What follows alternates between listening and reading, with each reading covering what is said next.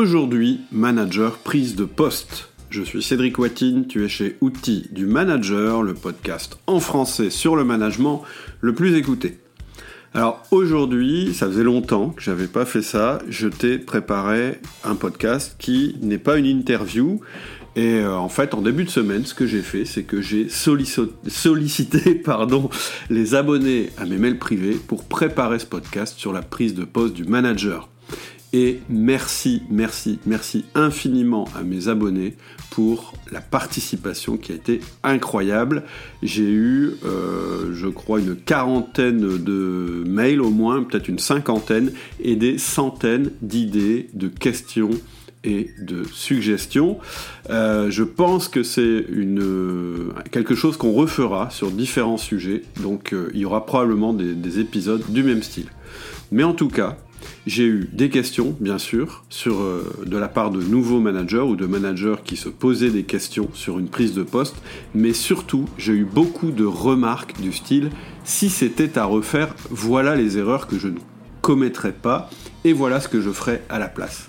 Et donc, dans cet épisode, nous allons pouvoir tirer parti de l'expérience des autres et c'est ça qui est intéressant quand on a une communauté. Donc, merci à nos managers confirmés d'avoir eu cette humilité sur leurs erreurs et cette bienveillance à vouloir aider les nouveaux managers. Alors pour les questions, je l'ai dit tout à l'heure, j'en ai eu des centaines, alors j'ai dû choisir, j'ai dû éliminer et j'ai dû mettre de côté celles qui ne concernent pas directement le sujet qui est la prise de poste du manager, j'espère que vous comprendrez. Je pense aussi que je vais faire deux épisodes. Je pense que je vais faire une partie mes conseils au nouveau manager et une partie mes conseils à celui qui accueille un nouveau manager. Alors avant de commencer, j'ai une petite annonce à te faire. J'ai vu le sujet, vu l'importance du sujet et les réactions de la communauté, j'ai décidé de faire une série de euh, plusieurs mails qui concernent ce sujet particulier, où je vais rentrer dans le détail, où je vais te décrire des expériences réussies et ratées de manager, et tu peux t'inscrire à cette série. Euh, là-dedans, tu auras aussi les basiques pour éviter le pire. Je t'en reparle en fin d'épisode, mais sache que tu peux t'inscrire à cette série de mails qui dure seulement 7 jours, euh, en cliquant sur le lien que je mettrai en description de ce podcast. Mais je t'en reparle en conclusion. Alors, ce podcast, cet épisode, il va être utile si tu veux devenir manager mais que tu te poses des questions. Si tu prends un nouveau poste de manager dans ta boîte ou dans une nouvelle boîte. Si tu deviens le manager de tes collègues. Si tu es mal parti avec ton équipe et que tu veux réinitialiser ton management. Ou si tu intègres un nouveau manager. J'ai divisé les témoignages et euh, les, réflexions et les conseils qui ont été donnés en plusieurs catégories. Donc là, on s'adresse au manager qui prend un poste. Et la première catégorie dont on va parler, c'est j'ai peur. On va parler des gens qui ont peur de prendre un poste de manager ou qui se posent des questions. Par exemple, quand euh, ton chef s'en va, est-ce que tu dois prendre ta place? Ou quand un poste de manager se libère, est-ce que tu dois y aller? Donc j'ai repris les différentes craintes que vous avez exprimées et puis euh, je les ai traitées. Donc la première crainte, c'est euh, Charlotte, je crois, qui nous parle de ça, c'est je crains de ne plus être humaine, c'est-à-dire euh, de, de passer d'une position où on est avec les autres dans une équipe à une position où on dirige les autres. C'est-à-dire d'une position où on aide les autres à une position où on les domine, voire on les écrase. Et je peux tout à fait comprendre que ça fasse hésiter Charlotte. En fait, ce qui fait hésiter Charlotte, c'est pas tellement le fait euh, de, ne plus être humaine, c'est l'image du management qu'elle a eu peut-être dans son expérience et qui est assez répandu finalement, qui est ce que j'appelle le management à la papa, où, où le chef est respecté parce qu'il est craint. Mais être manager aujourd'hui, c'est plus ça. En fait, je pense vraiment qu'être manager aujourd'hui, c'est la quintessence du fait d'être humain. C'est-à-dire que, en étant manager, on doit comprendre les humains, on doit comprendre leurs besoins, on doit être capable d'analyser les profils de nos collaborateurs et de réussir à les mettre en action pour obtenir un résultat ensemble. Et pour réussir ça, on doit être humain. Parce qu'en fait, la base de la réussite, ça va être la confiance qu'on va développer avec nos collaborateurs. Et c'est effectivement un nouveau type de confiance. C'est pas tout à fait la même confiance de quand on est avec eux dans une équipe. C'est une confiance qui va être basée sur la légitimité, sur notre légitimité à être leur animateur. Et du coup, le pouvoir qu'on va avoir en tant que manager, ça n'est plus le pouvoir à l'ancienne qui sert peut-être effectivement à écraser les autres, ça va être un pouvoir qui va nous être donné par l'entreprise pour mettre les autres en condition de réussir ensemble. C'est pas la même chose. Ça paraît un peu pipeau quand je dis comme ça, mais c'est vraiment rationnel et ça s'apprend. Ce que je veux dire, c'est que plus tu es humain, plus tu seras un bon manager. Mais pour ça, il te faut la bonne structure et les bons outils. Et plus vite tu poses les bases de ces outils, les bases de la confiance que tu vas développer, mieux c'est. La crainte qui vient après, c'est d'être moins bon que euh, qu'un autre manager. En fait, de ne pas être bon en tant que manager. Et en particulier, c'est Cathy qui nous dit ça. Elle nous dit Je vais être promu manager de l'équipe dont je fais partie aujourd'hui. Mon manager actuel est venu me chercher pour occuper le poste. J'ai peur de ne pas être aussi bon que lui. Il a vraiment toutes les qualités d'un bon manager. Nous l'apprécions tous dans l'équipe. Bravo. Hein, donc, euh, au boss de Cathy. Je ne sais pas encore comment je vais pouvoir trouver mon propre style et euh, être aussi bien accepté que lui. As-tu une idée euh, d'intégration dans cette configuration? Et donc, oui, Cathy, j'ai une idée. La première idée que j'ai, c'est de ne pas chercher à prendre le style d'un autre ou à te positionner en, en, disant je suis moins bon ou je suis meilleur en fonction de l'appréciation que j'ai dans l'équipe. En fait, un manager, il va être jugé par sa direction sur deux critères que j'appelle les deux R du management. Le premier R, c'est le résultat, le deuxième R, c'est la rétention. Qu'est-ce que ça veut dire des résultats? Bah, apporter quelque chose de, euh, en termes de valeur ajoutée à l'entreprise avec notre équipe. Qu'est-ce que c'est que la rétention? Bah, C'est en, sans perdre nos équipes en route, pour être très clair. C'est-à-dire c'est tout ce qui est motivation, relation, confiance, etc. Et donc en fait, Cathy, si tu obtiens les autres, en fait, tu as gagné. Et peu importe la manière dont tu vas t'y prendre pour réussir, parce qu'il y a de multiples chemins pour réussir à arriver au même endroit. Donc, ton ancien boss, il avait son chemin, et toi, tu auras ton chemin. Maintenant, dans ces chemins, il y a des chemins qui sont plus efficaces que d'autres. Sinon, je ne ferais pas ce podcast. Et donc, voilà le chemin que je te propose. Ce que je te propose, c'est de voir le management comme deux choses qui se complètent. La première chose, comme un corps humain, c'est un squelette, et la deuxième chose, c'est de la chair. Le squelette, c'est la structure et la méthode que tu vas mettre en place. C'est ton système de management. Donc, chez Outils du Manager, le système de management, il est fondé sur différents outils, les 1 à 1, le feedback, la délégation, le coaching. C'est ça que tu vas commencer à construire quand tu vas prendre ton poste de manager. C'est ce système. Mais ce système, il fonctionne bien mieux si dessus tu mets de la chair. C'est quoi cette chair? Eh bien, c'est ce qu'on appelle l'intelligence émotionnelle. Mais l'intelligence émotionnelle, ça s'apprend. Et ça commence par la confiance. Donc, vraiment, j'insiste là-dessus, la partie intelligence émotionnelle, elle n'est pas moins rationnelle que la partie squelette, que la partie système c'est pas du pipeau ou de l'à peu près. L'intelligence émotionnelle, c'est la partie où tu vas découvrir ton propre mode d'emploi et celui de tes collaborateurs. Leur profil, ton profil, leur profil, et voir comment tu vas faire pour faire fonctionner ensemble ces différents profils. C'est ça l'intelligence émotionnelle. Et ce que je voudrais dire à Cathy, c'est qu'il y a fort à parier que son chef et elle ont des profils différents. Donc la manière de faire de Cathy sera différente de la manière de faire de son chef. Et puis il y a un autre truc qui est important dans ce que dit Cathy et qui est très important, c'est le besoin de légitimité. Et effectivement, c'est un incontournable de la prise de poste. C'est ce qui va faire que ta prise de poste est réussie ou ratée. La crainte ensuite suivante que j'ai eue de votre part, c'est d'être un imposteur, et je cite Damien, euh, qui dit euh, bah, si c'était à refaire, euh, ou plutôt qui se souvient des craintes et des questions qu'il a eues quand il était jeune manager. Et il dit J'avais un symptôme de l'imposteur. Et donc, son symptôme de, l'imposteur, c'était de dire Mais comment je peux être légitime alors que finalement, bah, je ne suis pas encore un bon manager? Et ce qu'il nous dit, c'est que la légitimité, en fait, elle est venue avec le temps. Et euh, quand son équipe a vu qu'il faisait ce qu'il disait et qu'il a beaucoup donné avant de recevoir.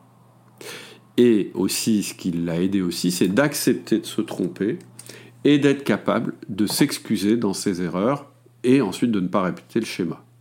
Et il nous dit, faut-il s'excuser? Gagne-t-on du leadership à cela? Je réponds tout de suite, oui, quand on fait une erreur, il faut s'excuser, on n'a rien à perdre à s'excuser. Ensuite, si je vais un peu plus dans le détail de ce que nous dit Damien, la première chose, c'est que tu ressens le syndrome de l'imposteur, et c'est plutôt bon signe, parce que tu es un imposteur. En fait, quand tu prends ton poste de manager, il y a vraiment un truc qui est important à comprendre, c'est que tu as déjà le pouvoir hiérarchique, alors que finalement, tu n'as pas la compétence, tu n'as pas encore appris le métier. Donc oui, quand tu arrives et que tu prends ton poste, tu es un imposteur. Le problème, c'est que tu as le pouvoir hiérarchique, mais tu n'as pas les deux autres pouvoirs de l'entreprise. Hein. Dans l'entreprise, il y a trois pouvoirs, la hiérarchie, l'expertise et la confiance. En fait, tu n'as qu'un pouvoir quand tu arrives. Tu as le pouvoir du manager, euh, pardon, tu as le pouvoir hiérarchique, mais tu n'as pas l'expertise puisque tu viens de l'extérieur, et tu n'as pas la confiance, puisque la confiance, elle se construit avec le temps. Et souvent, la première erreur qu'on fait passer, euh, le, quand on a compris qu'on n'avait pas le pouvoir vraiment hiérarchique, c'est de vouloir s'imposer par l'expertise. C'est-à-dire de dire, à peine arrivé à tes collaborateurs, je sais mieux faire que vous. Et souvent, c'est l'erreur du débutant. En fait, le débutant, il veut asseoir sa légitimité, mais il le fait en croyant qu'il doit compenser son manque de confiance initiale par une très grande assurance apparente sur son expertise. Il pense que si il fait l'expert, eh bien, il va générer de la confiance parce qu'il va générer du respect. Mais en réalité, quand tu fais ça, tu dis implicitement aux gens avec qui tu vas travailler, vous travaillez mal. Quand tu dis non, mais moi j'ai une très grande expertise, implicitement tu dis donc vous ne l'avez pas et donc vous travaillez mal. Et dire ça à l'équipe quand tu arrives, ça tue immédiatement la confiance que tu voulais développer. Donc le seul pouvoir à développer quand tu arrives, très clairement, c'est le pouvoir relationnel, celui de la confiance. Tout recours aux deux autres, c'est-à-dire la hiérarchie ou l'expertise, diminuera le premier pouvoir. Ensuite, une autre crainte, euh, je crois que c'est l'avant-dernière, c'est l'avant-dernière crainte, c'est de perdre mon autonomie et mon indépendance. C'est-à-dire, je, je, ne sais plus qui a dit ça, je crois que c'est clair, manager, c'est ne plus être indépendant.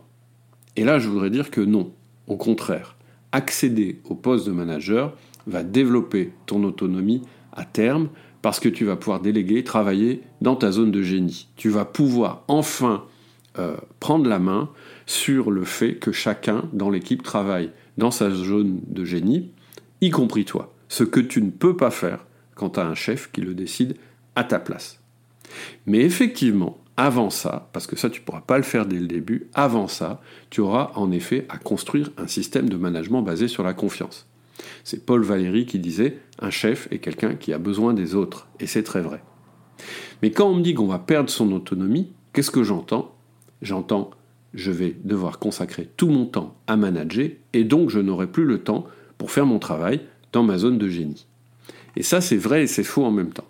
C'est vrai parce que désormais tu vas avoir deux métiers, celui de manager et celui de contributeur. Donc forcément tu auras un peu moins de temps sur ton travail de contributeur. Même si ce travail de contributeur sera plus intéressant puisqu'il sera dans ta zone de génie. Mais c'est faux aussi ce que je viens de dire, parce que le management ne va pas prendre tout ton temps. Ça, c'est pas vrai.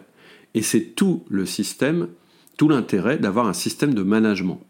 En fait, mon système de management que tu connais, il est basé sur un principe de compartiment de ton temps et il n'est pas basé sur un principe de management diffus.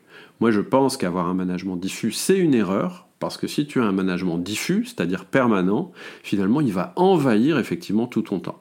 Et là, effectivement, tu vas être malheureux en ayant un système de compartiment, tu consacres rarement plus de 10% de ton temps au management. Donc oui, tu vas devoir donner 10%, peut-être quelquefois un peu plus, mais rarement plus, de ton temps, mais en échange, tu vas avoir un job beaucoup plus intéressant, à la fois ton job de manager parce que c'est un, job intéressant, et à la fois ton job de contributeur parce qu'il sera basé sur ta zone de génie. Donc euh, voilà, pour te répondre clair, faut pas trop avoir de crainte sur la perte d'autonomie, c'est justement et, de tranquillité, parce que c'est justement toi qui vas construire ça. Et puis la dernière crainte euh, dont Jean nous parle, c'est d'avoir une équipe trop grosse. Il nous dit j'ai une opportunité professionnelle pour manager beaucoup plus de monde euh, que je le fais actuellement. Comment prendre un poste d'une dimension beaucoup plus importante que celle que j'occupe actuellement? Ben, en fait, euh, déjà, il faut prendre le poste, je te le conseille, euh, euh, parce que c'est une évolution de carrière et que ça, c'est pas donné à tout le monde et que tu as une énorme opportunité devant toi. Par contre, ce que je voudrais te dire pour te rassurer, c'est que les techniques managériales, que tu aies une petite équipe ou une grande équipe, ce sont les mêmes. En fait, si tu as un système de management, tu vas rester sur un principe de consacrer environ 10% de ton temps à ça, quel que soit le nombre de tes collaborateurs. Si tu montes effectivement, je dirais, en termes de stratégie dans ton entreprise, il y aura une partie de ton métier qui va être peut-être un peu plus consacrée à la stratégie, mais c'est hyper intéressant. Donc ce sera un petit peu de pourcentage en plus.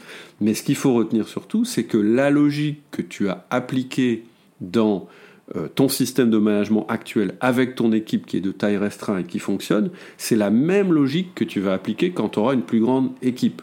Il y aura juste une différence, c'est quand le nombre de personnes que tu vas manager devient trop important pour rentrer dans le système de management qu'on a fait, qu'est-ce qu'on fait? Bah, on, scinde euh, ces personnes, ce groupe de personnes, en plus petites unités. On appelle ça des cellules de management, mais les principes vont rester les mêmes. Donc le fait d'avoir une équipe trop grosse, ça ne peut pas arriver à partir du moment où tu as le bon système de management. Et je te conseille d'y aller, et je, je serais content de t'accompagner dans ce domaine. Mais voilà, avoir une équipe trop grosse, oui, euh, il faut faire attention, euh, il faut juste la structurer.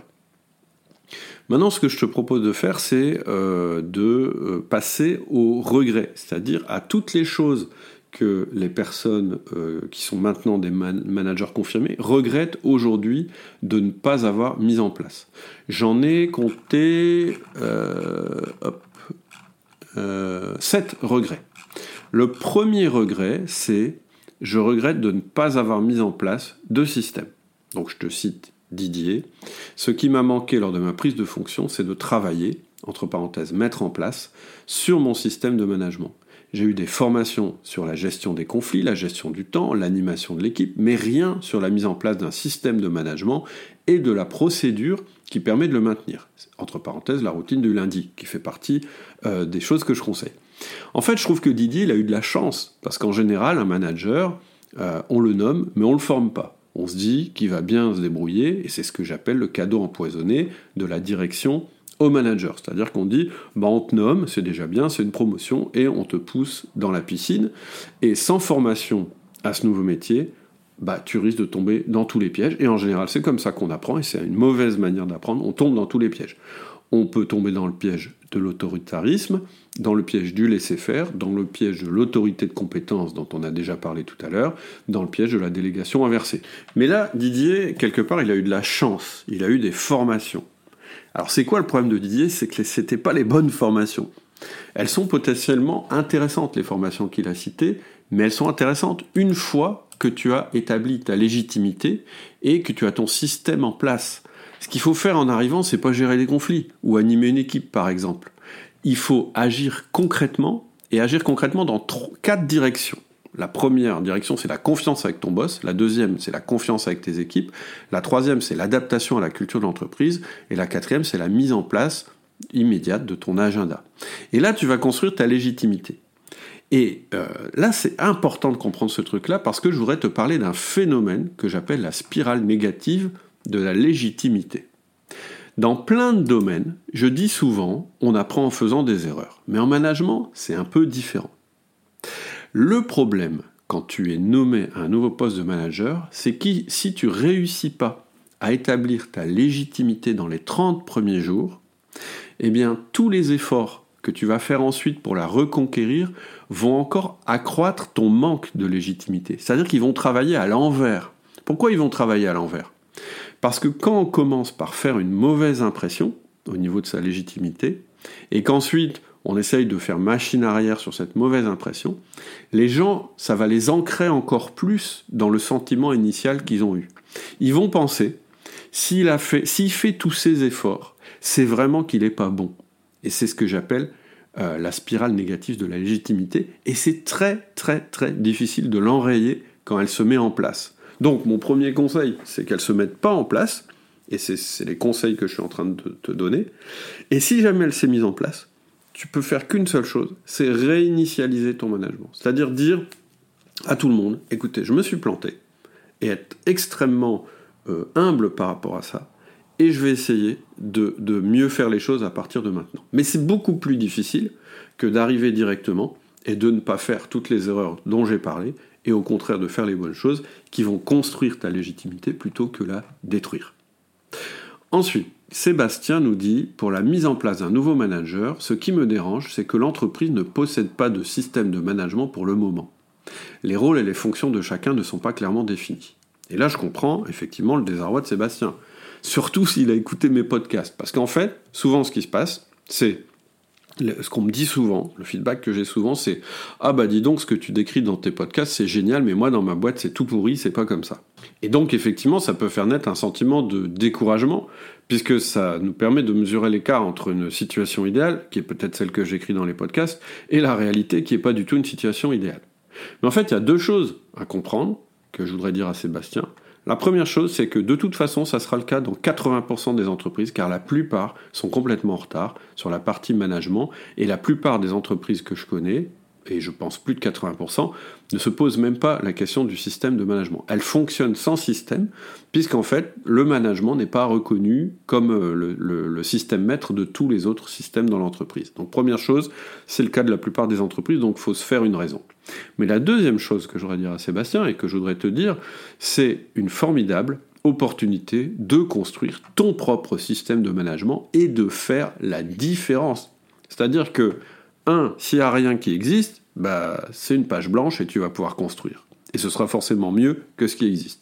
Deux, s'il n'y a rien qui existe ou que des trucs pourris, eh bien c'est comme ça que tu feras la différence. C'est comme ça que tu acquériras ta légitimité vis-à-vis de ta direction en construisant ton système de management.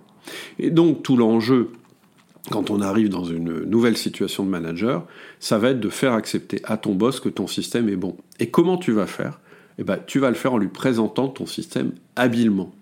Et présenter ton système habilement, c'est pas dire ouais regarde c'est le système outil du manager et c'est le meilleur du monde ou des choses comme ça. Ça va être de réussir à prouver à ton manager en arrivant qu'il a intérêt et qu'il a avantage concret à te laisser faire pendant 30 jours. Si tu réussis à convaincre ton boss de ça, s'il te laisse faire pendant 30 jours, eh ben, tu as un boulevard qui va te permettre de mettre en place justement ce système qui manque. Ensuite, Benoît, il nous dit bah, la grosse erreur que j'ai faite en arrivant, c'est de ne pas mettre en place une organisation pérenne, ne pas avoir mis en place de points individuels hebdo, d'avoir et de ne pas jouer sur la fréquence versus la durée, de ne pas avoir su dire les choses, c'est-à-dire un feedback, et d'avoir travaillé dans l'équipe et pas sur elle, de ne pas avoir euh, investi aussi dans un système de tableau de bord. Alors évidemment, je suis complètement d'accord avec Benoît, parce que ce qu'il est en train de décrire, c'est ce qu'on apprend à faire dans la formation le manager essentiel et ce qu'on apprend à faire dans la formation tableau de bord dynamique. Et il les a mis en place et c'est ça qui a fait tout de suite la différence. Mais je voudrais apporter un bémol par rapport à ce que dit Benoît. Le bémol, c'est que tu peux Enfin, c'est plus difficile de commencer de cette manière-là. C'est-à-dire, c'est très difficile d'arriver et de dire, bah voilà mon système et je le mets en place. Et ça, je m'en suis rendu compte il n'y a pas très longtemps. Puisqu'évidemment, moi, mes formations, à l'origine, elles étaient faites plutôt pour des managers euh, qui n'étaient euh, pas arrivés. C'est-à-dire des managers qui étaient déjà en poste, qui avaient des difficultés. Je leur disais, bah voilà ce que tu veux mettre en place pour que ça aille mieux. Et en fait, je me suis rendu compte que il y a avant ça, pour beaucoup de monde, et ça fait peut-être partie de toi, il y a la partie intégration et ces fameux 30 premiers jours qui vont être le tremplin pour mettre en place ton système. Donc oui, je suis d'accord avec Benoît, mettre en place le manager essentiel et euh, les, tableaux de bord dynamiques, c'est formidable, mais euh, il y a peut-être quelque chose à faire avant qui va permettre que la mise en place sera plus facile ensuite. Et j'ai aussi le témoignage de Jocelyne qui dit bah, ce que j'aurais pu faire, c'est mettre plus rapidement en place les 1 et le feedback. Je ne connaissais pas l'outil du manager à l'époque et j'aurais été bien meilleur sinon. Donc voilà, Jocelyne, elle dit bah, depuis que j'ai mis en place ces outils, ça marche beaucoup mieux. Et elle a raison, comme Benoît, mais là aussi, je pense qu'on peut faire encore mieux que ça. Euh, en fait, concrètement, le système de management avec les 1 à 1, le feedback, etc. Ça peut être ton objectif, mais il y a besoin d'une période d'onboarding initiale. Euh, et, cette période d'onboarding, elle, elle sert à quoi? Elle sert à éviter que tu aies un rejet de ton système dès le début, parce que ça, c'est assez fréquent quand on arrive dans une entreprise dont on ne connaît pas encore la culture d'entreprise. Ensuite, on a le témoignage d'Anthony qui dit J'étais un jeune professionnel sans formation et j'ai donc appréhendé la gestion d'équipe sur le tas sans accompagnement. Résultat, ça ne marche pas. Même en étant expert sur le sujet, même en étant un bon communicant et en ayant du leadership. Et c'est notamment pour cela que je m'y retrouve dans bon nombre de sujets abordés de façon simple et concrète sur outils du manager, que j'ai par ailleurs découvert lors de certaines recherches pour ma prise de poste. En effet, sur ce poste, j'ai raté beaucoup de choses. Ma relation avec l'équipe, ma relation avec ma hiérarchie, la façon d'accompagner une équipe, et je n'ai pas été moi-même accompagné dans le processus, et cela m'a beaucoup manqué. Et donc ce qu'il fait ici, Anthony, c'est qu'il nous décrit parfaitement, et j'ai pas grand-chose à ajouter à son témoignage, deux grands pièges du manager nouvellement arrivé. Les deux grands pièges, c'est croire qu'être expert peut accroître ta légitimité pour diriger, on en a déjà parlé, et croire aussi, et là c'est moins évident, que pour être un bon manager, euh, un bon manager pardon, il faut juste être un bon communicant ou un bon leader. Eh ben non, c'est pas la même chose. Tu peux avoir des facilités de communication ou pas d'ailleurs. Ce qui va faire la différence, c'est le système de management que tu vas mettre en place, le squelette que tu vas mettre en place. Ensuite, tu pourras mettre la chair. Et là, c'est vrai qu'être un bon communicant, ça peut aider, à condition que ce soit fait de manière rationnelle et avec une méthode. Donc voilà pour le premier regret qui était euh, de ne pas avoir euh, mis en place un système. Le regret qui vient ensuite, c'est de ne pas avoir bâti d'abord la confiance avec les équipes. Donc je donne le témoignage d'Eric. J'étais précédemment dans une équipe d'un manager qui suit tes podcasts et qui applique bien ta première loi, passer à l'action et apprendre en pratiquant. J'ai tout de suite mis en place les 1 à 1. Ce premier outil a été crucial pour créer un lien avec chacun des membres de l'équipe mes collègues managers et mon boss sont surpris par le temps passé sur ces points et leur fréquence, mais ne m'ont pas remis en question sur ce sujet. Ça, c'est un témoignage positif. Mais attention, il ne peut pas être appliqué dans n'importe quel cas. Eric a eu de la chance, puisqu'en fait, son entreprise était déjà convaincue de l'efficacité d'une méthode de management. Et souvent, quand tu vas arriver, euh, eh ben, ce ne sera pas le cas. Et en fait, ce qu'il est en train de nous décrire, c'est ce qu'il faut faire une fois qu'on a passé nos 30 jours d'intégration qui vont euh, permettre justement de préparer cette période-là. Ensuite, on a Nat. Et alors Nat, le témoignage, il est moins, euh, je dirais, positif, tu vas voir. Elle nous dit, alors, si c'était à refaire, je ne travaillerai pas comme une folle pour compenser le manque de personnel et de ressources en général, je ferai ce que je peux avec les moyens qu'on me donne et j'attendrai que le système se grippe tout seul. en faisant ainsi, je gagnerai des années de ressources supplémentaires, beaucoup moins de stress et de frustration, et une meilleure image que celle de râleuse professionnelle. Je passerai aussi plus de temps à manager mon équipe parce que justement j'aurai plus de temps à leur consacrer. Et j'apprendrai dès le début qu'il est primordial de prendre soin de la relation avec son N plus 1, car sans son soutien, c'est un combat de chaque jour qui finit par nous nous épuiser. Il n'y a plus qu'à mettre ça à profit dans un autre job ou une autre vie. Et là, elle nous fait un petit sourire avec des larmes. Bon, bah, je sens la frustration de Nat. Euh, malheureusement, je pense que sa prise de poste s'est soldée par un échec. Euh, j'ai l'impression. Et je crois que cette rancœur, bah, elle est naturelle. Mais euh, je la remercie pour son témoignage, parce que ce témoignage, qui est très riche, il peut nous servir, de leçon à nous aussi, comme il va servir à Nat la prochaine fois. Moi, je suis très confiant que Nat, la prochaine fois, ne fera pas les mêmes erreurs. Malheureusement, elle a appris en faisant les erreurs, et puis, euh, bah voilà, ça lui a pas réussi. Alors, elle nous parle de gestion du temps, et j'en reparlerai plus loin, parce que c'est un des regrets euh, qui apparaît. Mais ce qui me paraît très important dans son témoignage, c'est que euh, la stratégie qu'elle a mise en place, c'est de se lancer à corps perdu dans le travail, Et pourquoi elle a fait ça? Je pense qu'elle a fait ça parce qu'intuitivement, elle s'est dit que l'exemplarité va susciter de la légitimité. C'est-à-dire que elle s'est dit, si je bosse comme une brute, en fait, ça va donner envie à toute mon équipe de bosser aussi. Ça, c'est ce qu'on pourrait appeler de l'exemplarité. Et puis en plus, ça va me faire marquer des points vis-à-vis de mon manager qui va dire Waouh, super, j'ai recruté quelqu'un qui bosse beaucoup. Et donc, je vais être reconnu pour ça. Elle pense qu'en fait, la légitimité va venir comme ça. Et finalement, c'est pas comme ça que ça se passe en fait. Quand tu arrives et que tu fais ça, qu'est-ce qui se passe? Bah, je vais te dire ce qui se passe de négatif. Tes collaborateurs, qu'est-ce qu'ils vont penser? Bah, Ils vont se dire bah, j'espère que celle-là, euh, elle va pas nous demander de tous se mettre à bosser euh, comme une brute, comme elle, et euh, j'espère qu'elle va pas nous demander d'avoir la même vie de brin, entre guillemets, c'est une expression du Nord qu'elle a. Donc en fait, tu crois que tu es exemplaire, et en fait, en faisant ça, tu fais peur. Tu fais pas envie. Les gens, quand ils te voient faire ça, ils disent Oh là là, qu'est-ce que c'est que cette personne qui est arrivée Si elle me demande de faire pareil, je le ferai pas. Donc, toi, tu croyais que ça les aiderait, que ce serait exemplaire, puis aussi que ça contribuerait, et en fait, ça génère un mouvement de rejet. Et puis la deuxième chose, c'est ton boss. Et elle nous le dit finalement, Nat. Elle nous dit, bah finalement, il m'a pas soutenu. Bah non, il t'a pas soutenu. Parce qu'en fait, le boss, il s'est peut-être dit, oh là là, celle-là, elle va pas tenir longtemps à ce rythme. Qu'est-ce que j'ai fait? J'ai pas embauché quelqu'un euh, que je pourrais soutenir. Ou j'ai embauché un manager. Et en fait, finalement, j'ai pas un manager. J'ai un super contributeur individuel. Et en plus, un super contributeur individuel qui va finir en burn-out. Donc en fait, quand tu fais ça, tu te trompes de position.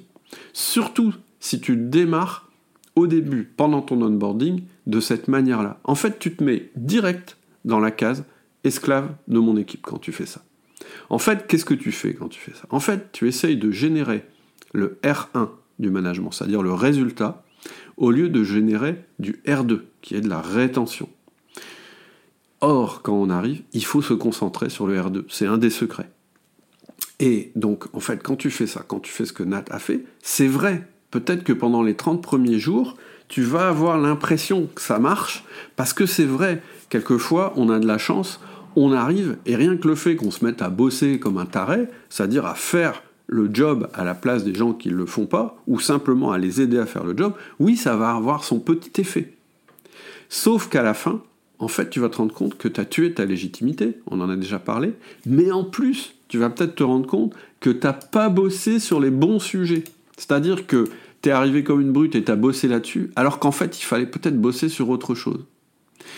En fait, tes 30 premiers jours, ils doivent être consacrés à développer la confiance avec tes équipes et ton boss, hyper important, et à préparer ton futur plan d'action. Et ton futur plan d'action, il sera bien mieux calibré parce que tu as pris le temps de regarder la situation et de gérer les priorités. Il faut jamais commencer par agir. Et puis, ton futur plan d'action. Donc non seulement il sera mieux euh, calibré, mais en plus tu auras le levier pour le faire exécuter puisque tu auras développé la partie confiance. Un plan d'action, tu peux pas le mettre en place si tu n'as pas la confiance. Ensuite, témoignage de Damien. J'ai voulu trop imposer Pardon, j'ai voulu trop m'imposer dès le début et j'ai fait un mail de recadrement général à mon équipe suite à une consigne de base euh, non respectée. Et si ça tombe, c'est peut-être même son boss qui lui a dit de faire ça. Et en fait, ça c'est un classique c'est d'utiliser le pouvoir hiérarchique alors que tu n'as pas de légitimité. Et plus tu vas faire ça, plus tu vas t'enfoncer. C'est-à-dire que le pouvoir hiérarchique, quelquefois, tu peux l'utiliser, le moins possible, mais tu peux pas l'utiliser si tu n'as pas la légitimité. Et simplement, le fait qu'on dise, ben maintenant lui c'est votre chef, ça te donne aucune légitimité. Si tu fais ça, tu vas mettre des mois et des mois à reconstruire la confiance.